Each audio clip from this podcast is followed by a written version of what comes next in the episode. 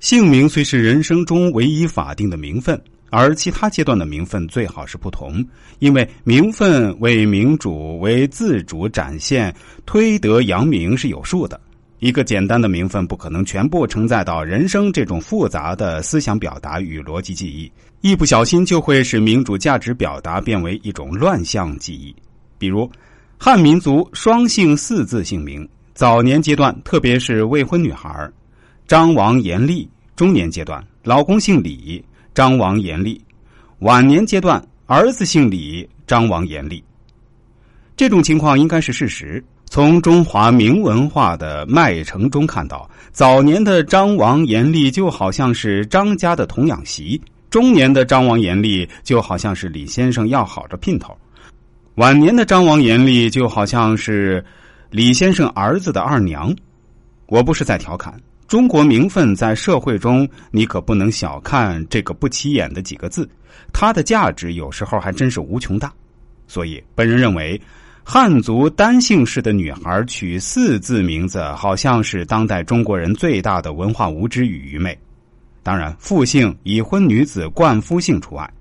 本人绝对并不建议大家轻易取四个字的名字。从周易力学的角度分析来看，姓名三字名要比四字名要稳。从中华明文化脉承上说，也更需要注意，建议不取四字名字，复姓除外。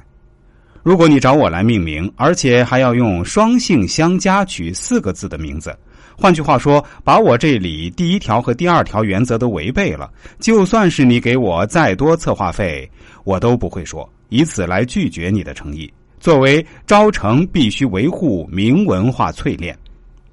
第四，建议北方男子最好不取二字名。取名二字名号在上世纪八十年代城市中非常流行，因为时代原因，也是中华明文化在中国最没落的时期，人们根本就没有依据可依，很多人就敢取个时髦的名字，比如男性名字就在姓后面简单加个帅字，女性就简单加个那字。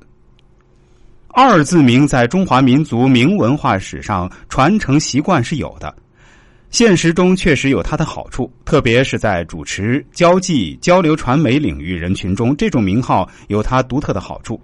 在快节奏的社会中，二字名就非常便于记忆、书写、传播、表达相关信息。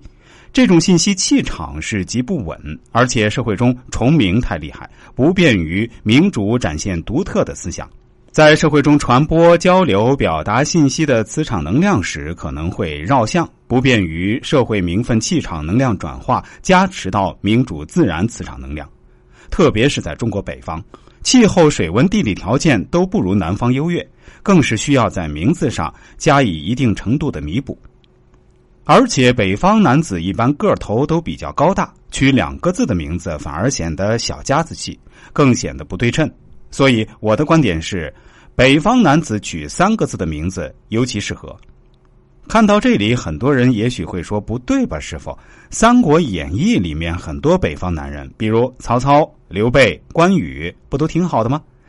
但是古人除了名字之外，还有字号，比如曹操字孟德，刘备字玄德，关羽字云长，所以人家不是单纯的单名。其实从力学上来分析的话，二字名的名字也确实没有三个字的后稳，尤其是对北方的男子而言，这一点希望大家记住。